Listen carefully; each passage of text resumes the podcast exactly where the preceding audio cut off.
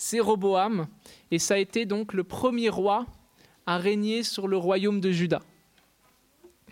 Et donc on peut lire son histoire dans deux chroniques au chapitre 11. Alors on va pas tout lire, mais dans le chapitre 11, on va apprendre le début de son règne, et on va apprendre que c'est un début de règne qui va être prospère, que euh, pendant le début de son règne, il va, euh, il va s'enrichir, il va fortifier le royaume de Juda, il va pouvoir construire plein de villes, les fortifier, c'est marqué qu'il les rend très fortes, il les arme, il les équipe. Et donc, euh, et donc il, va, il va vraiment vivre une période là de, de prospérité dans le début de son règne. Le pays va être de plus en plus peuplé aussi. Et on voit on va prendre son histoire à partir du chapitre 12 et du verset 1. Lorsque Roboam se fut affermi dans son royaume et qu'il eut acquis de la force, il abandonna la loi de l'Éternel, et tout Israël l'abandonna avec lui. La cinquième année du règne de Roboam, Shishak, roi d'Égypte, monta contre Jérusalem parce qu'ils avaient péché contre l'Éternel. Il avait mille deux cents chars et soixante mille cavaliers, et il vint d'Égypte avec lui un peuple innombrable, des Libyens, des Sukiens et des Éthiopiens. Il prit les villes fortes qui appartenaient à Juda et arriva jusqu'à Jérusalem. Alors Shemaéja, le prophète, se rendit auprès de Roboam et des chefs de Juda qui s'étaient retirés dans Jérusalem à l'approche de Shishak, et il leur dit Ainsi parle l'Éternel, vous m'avez abandonné, je vous abandonne aussi et je vous livre entre les mains de Shishak.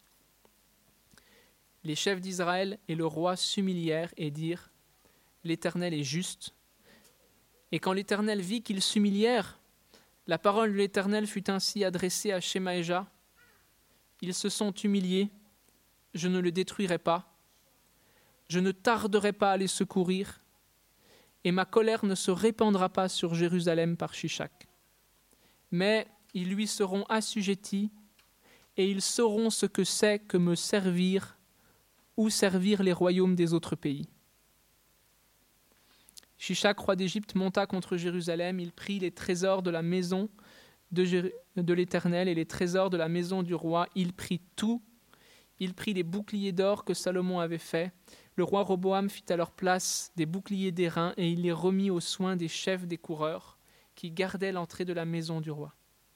Toutes les fois que le roi allait à la maison de l'Éternel, les coureurs venaient et les portaient, puis il les rapportait dans la chambre des coureurs. Comme Roboam s'était humilié, l'Éternel détourna de lui sa colère et ne le détruisit pas entièrement, et il y avait encore des bonnes choses en Juda. Le roi Roboam s'affermit dans Jérusalem et il régna. Il avait quarante et un ans lorsqu'il devint roi, il régna dix-sept ans à Jérusalem la ville que l'Éternel avait choisie sur toutes les tribus d'Israël pour y mettre son nom. Sa mère s'appelait Naama, l'ammonite. Il fit le mal parce qu'il n'appliqua pas son cœur à chercher l'Éternel. Alléluia, Amen. Voilà le, le passage euh, qui nous parle de la vie de cet homme, de Roboam, et qui commence donc comme cela. Lorsque Roboam se fut affermi dans son royaume, lorsqu'il eut acquis de la force, il abandonna la loi de l'Éternel, et tout Israël l'abandonna avec lui. N'est-ce pas quelque chose de courant chez l'homme, chez l'être humain, que lorsque tout va bien, à partir du moment où tout va bien, on va commencer à abandonner le Seigneur? Voilà, quand il y a des soucis, quand il y a des besoins, quand, quand on a besoin de lui, on va peut-être euh, le chercher, on va crier. Mais lorsque tout va bien, il y a peut-être cette tendance, dans le cœur de l'homme, il y a cette tendance d'abandonner le Seigneur. Voilà, il eut acquis de la force, c'est marqué aussi dans le, le chapitre d'avant, on lit qu'il avait vraiment fait des villes fortes en Juda. Alors, il s'est appuyé sur sa force. Il s'est appuyé sur ses capacités, il a mis sa confiance dans toute la réussite qu'il a pu avoir dans sa vie, dans, dans, toute sa force et ses capacités. Et il ne s'est plus appuyé sur le Seigneur, il n'a plus compté avant tout sur Dieu. Est-ce que ce n'est pas une tendance euh, du cœur de l'homme? Et je crois que lorsque eh bien, on commence à mettre notre confiance dans nos propres forces ou dans, notre succès, dans notre réussite, dans ce qu'on a, et puis pas dans le Seigneur, ça conditionne tous des choix de vie après. Et il y a tous des choix de vie qui sont faits, il y a toute une manière de vivre qui est faite finalement où il n'y a pas besoin de Dieu, il n'y a pas de dépendance à Dieu, il n'y a peut-être pas plus trop, eh bien, euh, on n'est plus trop, Dieu n'est plus au centre de, de sa vie. Et euh, quand j'étais à Paris, euh, j'ai pu rencontrer beaucoup de chrétiens. Et puis j'avais remarqué que des fois, des fois, il y a des chrétiens eh bien, qui, qui te décrivent leur projet de vie. Voilà, je veux faire ça, je veux faire ça, je veux faire ça. Et puis on sent, on sent que c'est eux qui décident, et puis c'est Dieu qui suit. C'est eux qui font les choix, et puis c'est Dieu qui s'adapte. Et voilà, je vais faire ci, je vais faire ça, et puis Dieu, il s'adaptera, et puis Dieu, il suivra. Mais, euh, mais c'est parce que euh, le cœur n'est pas euh, tout entier au Seigneur. C'est marqué de Roboam qu'il fit le mal parce qu'en fait, il n'appliqua pas son cœur à chercher le Seigneur. Il n'a pas appliqué son cœur à chercher à faire la volonté de Dieu dans sa vie.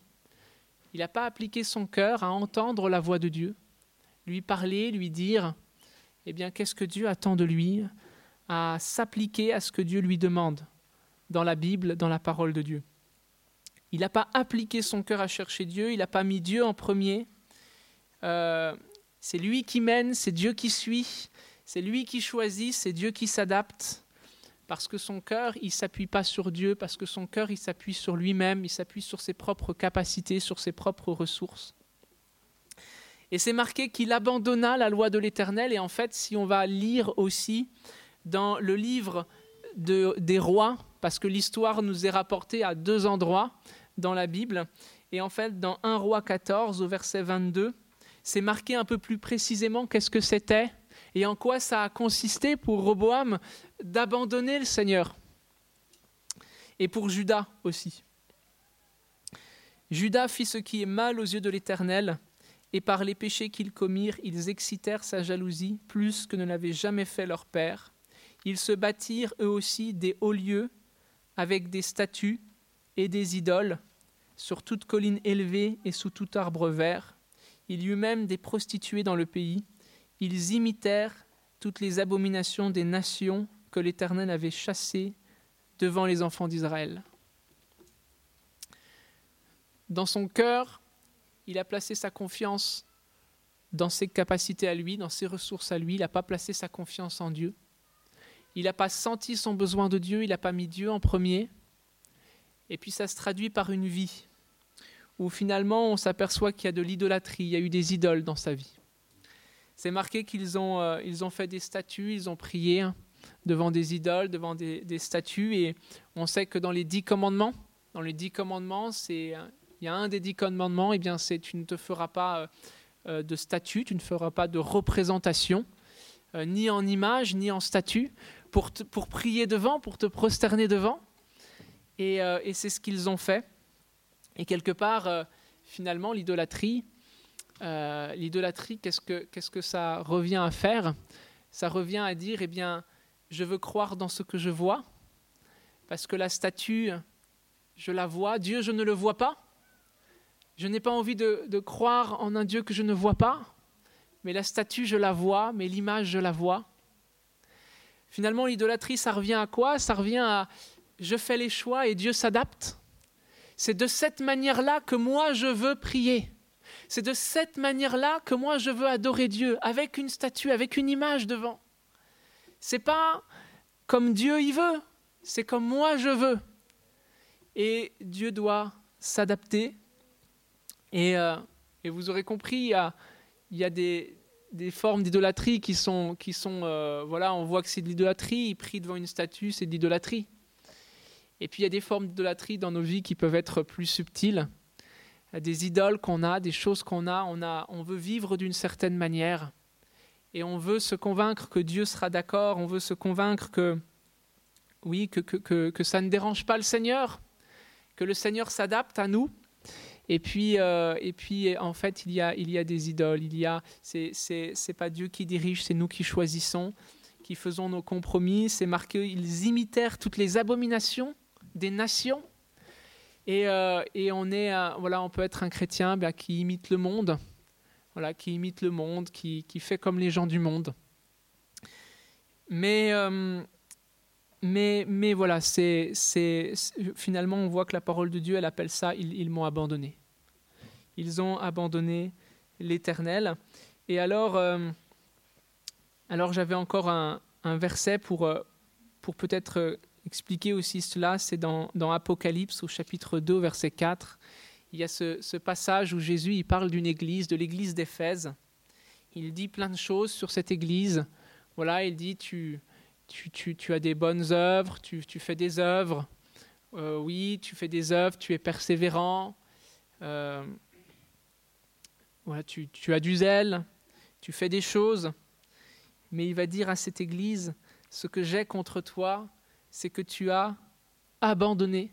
On retrouve le mot abandonné. Tu as abandonné ton premier amour. Est-ce que ce n'est pas euh, quand même un avertissement que la parole de Dieu elle nous donne? Est-ce que ce n'est pas un risque pour le chrétien d'abandonner son premier amour. Alors qu'est-ce que c'était son premier amour à cette église? Eh bien, nous ne sommes pas l'église d'Éphèse. Je pense que eux, ils ont compris le message du Seigneur. Mais si le Seigneur nous disait à nous ce matin, peut-être, tu as oublié, tu as, tu as abandonné ton premier amour.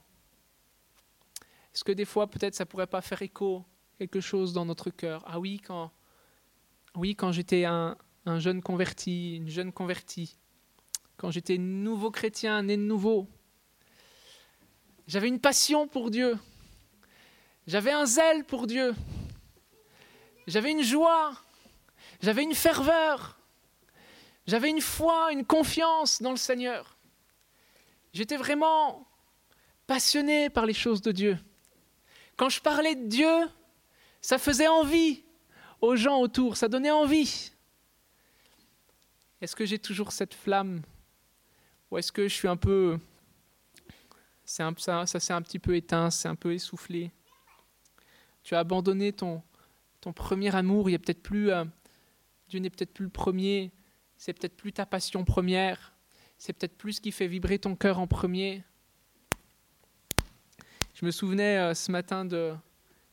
Justement, quand j'étais euh, converti Enfin, oui, depuis peu, quoi, depuis euh, peut-être deux ans, trois ans. J'avais parlé euh, du Seigneur à, un de mes camarades de classe. Et, euh, il m'avait dit des, des gens qui m'ont parlé de Dieu, il y en a eu avant.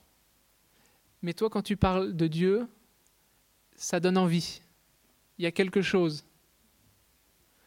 Il y a une passion qui est là. Il y a... On a envie d'en savoir plus. Je crois que c'est ça que le Seigneur y veut pour notre vie.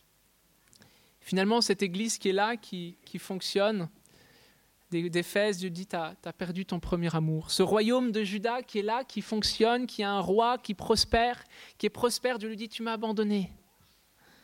Tu as abandonné ton premier amour. Est-ce que ton cœur y brûle? Alors moi, c'est c'est pas euh, c'est encore pas ça euh, que je veux retenir le plus de cette histoire de Roboam, mais c'est bien sûr c'est la suite. C'est la suite, c'est de savoir que eh bien, il y a une clé. Il y a une clé pour que le ciel s'ouvre à nouveau sur ta vie. Il y a une clé pour à nouveau des réponses aux prières. Il y a une clé pour à nouveau avoir cet amour et ce zèle. Il y a une clé pour ouvrir les écluses du ciel. Il y a une clé pour la présence de Dieu dans notre vie, pour plus de la présence de Dieu dans notre vie. Et cette clé, c'est la repentance. Et je crois qu'il faut qu'on ait des cœurs qui sont repentants. Je crois qu'il faut qu'on ait des cœurs qui reviennent à des choix et à des décisions, des décisions pour Dieu, des décisions pour répondre à l'appel du Seigneur. Voilà, on voit une chose quand même hein, dans l'histoire de Roboam, c'est que le péché a des conséquences. On voit une chose, c'est qu'on récolte ce que l'on sème. C'est que les chemins, les chemins que l'on prend mènent quelque part. Et on n'a pas toujours conscience. On prend des chemins dans nos vies, mais on n'a pas toujours conscience. Le chemin que je prends mènera quelque part. Il mènera où le chemin que tu prends? Il mènera à quel endroit le chemin que tu prends? Il mènera dans les verts pâturages ou il mènera dans la, destruction, dans la perdition? Il mènera où le chemin que je prends? Et, et au verset 5, hein, on a lu, vous m'avez abandonné, je vous abandonne aussi, je vous livre entre les mains de Shishak. Roboam, il a mené où le chemin que tu as pris, Roboam? Le chemin de compromis, le chemin d'amour du monde, le chemin d'idolâtrie, le chemin où Dieu n'est pas le premier. Il a mené où ton chemin, Roboam? Je vous livre aujourd'hui entre les mains de Shishak, roi d'Égypte. Et, euh, et, gloire à Dieu parce que la repentance a permis à Roboam d'être restauré par Dieu, a permis à Roboam d'être secouru par Dieu. La repentance, c'est marqué qu'ils s'humilièrent. Ils dirent l'Éternel est juste. Donc ils ont vraiment eh bien, vécu une repentance. Et, euh, et on voit eh bien, qu'il y a eu des effets immédiats à cette repentance, puisque aussitôt Dieu dit, eh bien, ils se sont humiliés, je ne le détruirai pas, je ne tarderai pas à les secourir. Et bien sûr, le point sur lequel je veux insister, c'est la repentance, parce que le passé est le passé. Parce que ce que nous avons fait jusqu'à aujourd'hui, nous l'avons fait. Mais ce qui est merveilleux avec Dieu, c'est qu'on peut tout recommencer. Mais ce qui est merveilleux avec Dieu, c'est qu'on peut être pardonné instantanément. C'est que Dieu veut accorder son pardon et te dire aussi, eh bien, je ne tarderai pas à te secourir, je serai avec toi à partir de maintenant. Pourquoi? Parce que tu t'es repenti, parce que tu t'es humilié. Mais il y a une chose que j'avais à cœur sur la repentance, c'est que pour que vraiment le ciel s'ouvre, pour que vraiment la grâce de Dieu soit sur notre vie, il faut une vraie repentance. Il faut une vraie repentance. Et c'est, ça aussi, surtout, que j'avais sur le cœur, c'est deux choses, deux conditions pour que la repentance, elle soit vraie. Premièrement, je crois qu'il faut que la repentance, elle soit précise. Je crois que la repentance doit être précise. Et on peut revenir du coup dans dans cette euh, église d'Apocalypse 2, cette église d'Éphèse, tu as abandonné ton premier amour. Alors le Seigneur va lui dire, Souviens-toi donc d'où tu es tombé, repens-toi et pratique tes premières œuvres. Si on croyait que la repentance c'était que pour les païens, que c'était que pour les non-chrétiens, eh bien là on, découvre Dieu s'adresse à des chrétiens, Dieu s'adresse à une église. Il lui dit, je connais ta persévérance, ton zèle, ta foi, tes œuvres. Il dit même à cette église, tu es capable de discerner les faux apôtres, les vrais apôtres, les faux enseignements, les vrais enseignements. Hein, c'est des chrétiens, quoi. Et Dieu leur dit, tu as perdu ton premier amour et je te demande, repens-toi. Voilà, l'appel à la repentance, c'est aussi un appel pour les chrétiens parfois. Parfois, Dieu appelle, nous appelle à nous repentir. Et on voit que la repentance, elle doit être précise parce qu'il lui dit, souviens-toi là où tu es tombé. Souviens-toi là où tu es tombé. Parce que c'est là, sur cette chose précisément, qu'il va falloir mettre un nom et qu'il va falloir dire au Seigneur, là, dans ce choix, dans cette décision, je suis tombé, mais je me repens. Pour que la délivrance, elle puisse avoir lieu, Seigneur, il dit ici à cette église, repens-toi, mais avant de te repentir, souviens-toi bien de là où tu es tombé. Que tu puisses regarder dans ta vie, peut-être eh bien souvent le Saint-Esprit, hein, déjà il a mis l'aiguillon dans notre cœur.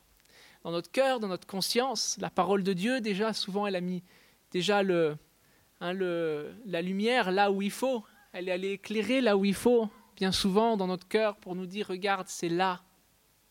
Regarde, c'est là, c'est à ce moment-là, quand tu as accepté ça, quand tu as, bien voulu de cela, quand, quand tu as dit oui à ça, quand tu as choisi ça, c'est là que tu es tombé. Et il faut que la repentance, elle soit précise pour dire oui, c'est ça. Mon péché, il a ce nom-là, il s'appelle comme ça, mon péché, il s'appelle comme ça. Et c'était à ce moment-là, et c'est quand j'ai choisi de faire ça, et c'est quand j'ai décidé ça. Une repentance doit être précise et euh, je crois que si la repentance est précise, elle pourra aussi amener eh bien, une délivrance extraordinaire. Combien la repentance, pourquoi c'est merveilleux la repentance Parce que ça délivre aussi notre esprit, notre pensée. Ça nous accorde maintenant avec la pensée de Dieu, ça nous régénère complètement euh, à l'intérieur. Et c'est euh, voilà, c'est la première condition, je crois qu'elle doit être précise. Et la deuxième condition, je crois qu'elle doit être profonde, la repentance. Et ça, c'est aussi quelque chose qu'on voit avec l'histoire de Roboam, qui me semble, euh, qui, m'impressionne, qui me semble vraiment important. Il dit, euh, voilà, on voit que la repentance, elle aura eu un effet immédiat. Je crois que oui, euh, si on se repent immédiatement, Dieu pardonne. Immédiatement. Il y a une réconciliation avec Dieu qui se fait immédiatement. Dieu maintenant est avec toi et on voit qu'il va vraiment euh, venir au secours de Roboam. Il ne sera pas détruit, le pays ne sera pas détruit, il va bien s'en sortir. Mais il y a un mais. Dieu dit il y a un mais, hein, au verset 8. Euh, ils se sont humiliés, je ne les détruirai pas, je ne tarderai pas à les secourir, et ma colère ne se répandra pas sur Jérusalem par Shishak. Mais ils lui seront assujettis, et ils sauront ce que c'est que me servir ou servir les royaumes des autres pays. Ils sauront, on sent que là il y a quelque chose qui est important pour Dieu, c'est qu'ils retiennent la leçon, c'est qu'ils acquièrent une conviction. Et je crois que derrière la repentance, il y a une conviction. Et on parle de conviction de péché, ça fait partie du vocabulaire chrétien, mais c'est un mot qui a un sens. Être convaincu, profondément convaincu que, ce que j'ai fait là, c'est un péché. C'est-à-dire que si on vient devant le Seigneur et on lui dit, Seigneur, je suis pas sûr que ce soit vraiment un péché ce que j'ai fait, mais au cas où je te demande pardon. Ben, ce n'est pas de la repentance. Parce que dans la repentance, il y a une conviction. Et une repentance qui est profonde, on le voit parce qu'elle dure. On peut avoir confessé son péché une fois, et puis, euh, et puis quelques jours après, on va voir que la personne, elle va dire, eh bien, oh bah ça, c'était, je pense, que c'était pas grave, euh, ça se trouve, ça dérange pas le Seigneur. Alors il n'y a pas eu de repentance, même si elle a confessé le péché, parce qu'on s'aperçoit que deux, trois jours plus tard, la personne va dire encore, eh ben, oh, c'est pas très grave, ça, c'est pas, c'est pas gênant. Il n'y a pas eu de repentance parce qu'il n'y a pas eu de conviction. Parce que la conviction, elle dure pas. Parce que peut-être, oui, est-ce que c'est possible que, qu'aujourd'hui, eh bien, les, repentances, des fois, soient superficielles? Que finalement, sous le coup eh bien, de l'émotion, parce que là, dans le culte, il y a eu, euh, il y a eu de l'émotion, il y a eu une ambiance, il y, a, il nos sentiments qui ont été pris et on s'est repenti. Mais si c'est pour quelques jours après, finalement, eh bien, se rendre compte que oh, je ne suis pas convaincu que c'était un péché, ça, ou je ne suis pas convaincu que ça déplaisait au Seigneur, mais ce n'est pas une repentance. Peut-être tu vas dire, bah, je me suis repenti, mais ça n'a pas marché. Mais peut-être ce n'était pas une repentance, parce qu'une repentance, il y a une conviction qui dure. Il y a une conviction qui dure, je suis convaincu que c'était un péché. Ce qui fait que maintenant, mon désir, c'est de quitter le péché. C'est de quitter le péché, d'abandonner cela, parce que je sais que ça me fera du mal. Et il y a toute une période où dans la vie de Roboam, finalement, c'est presque un test pour sa repentance. Oui, tu es pardonné, mais pendant encore une période, tu vas encore devoir vivre les conséquences du péché. Et dans cette période-là où tu vas encore vivre quelques conséquences de ton péché, tu vas savoir, réaliser, retenir la leçon de le péché où ça mène, de résister à Dieu où ça mène. Et pendant ce temps-là, tu vas acquérir des convictions profondes tu vas acquérir une crainte, tu vas acquérir un rejet du péché. Et tu vas pas t'attacher peut-être au résultat que ta repentance produit dans l'immédiat. Tu vas t'appuyer sur ta conviction que c'est un péché que je dois m'en défaire dans ma vie. Il y a tout un temps comme ça où il allait devoir, et on, s'aperçoit hein, qu'au final, eh bien, Roboam, euh, ça reste une réalité. Hein. Le roi Shishak, il est venu, il a, il a, pris, euh, il a pris tout. C'est marqué, il prit tout. Tous les trésors, toute la richesse, ils ont été appauvris. Euh, ils ont été appauvris pendant tout un temps. Et voilà, merci, merci Seigneur qui nous, qui nous enseigne. C'est vrai, peut-être, eh bien, ça peut nous sembler euh, difficile, mais quelque part, ce serait décourageant aussi. Hein, de dire eh bien, à quelqu'un, oh, repens-toi, et puis d'un seul coup, tout va tout s'arranger. Puis après, tu vas tu vas t'apercevoir, tu vas te rendre compte que ce n'est pas la réalité, que tout ne s'arrange pas tout de suite. Que, parce que tu te repens, Dieu est avec toi, Dieu allège ton fardeau, Dieu, Dieu améliore les choses dans ta vie, mais il y a encore tout un temps eh bien, où il y a des conséquences du péché, et dans ce temps-là, il faut enraciner sa conviction de, de, de, vouloir eh bien, abandonner le péché, affermir eh bien, ses positions pour le Seigneur jusqu'à la délivrance totale et complète. Et, euh, je crois que c'est important. Euh, finalement, je crois que c'est ça. On peut le résumer comme ça, on récolte ce que l'on sème. Mais la Bible, elle dit, il y a un temps pour semer et il y a un temps pour récolter. Et c'est vrai, hein je pourrais semer quelque chose un matin, puis le soir, je pourrais dire, ça ça marche pas, hein. c'est pas vrai. Hein, euh, voyez bien, voyez bien, il n'y a rien. Donc voyez bien, ça marche pas. Je crois que quelqu'un qui, se repent, qui se repent sincèrement, va peut-être se dire tiens, je me suis repenti, mais je ne vois pas encore euh, non plus euh, tous les changements que je voudrais voir. Bah, c'est normal. Mais continue et tu vas récolter ce que tu sèmes. La repentance, il y a une conviction qui est attachée. Il y a une foi si je continue de semer euh, cette obéissance à Dieu, ce renoncement au péché, eh ben, ça va finir par porter du fruit.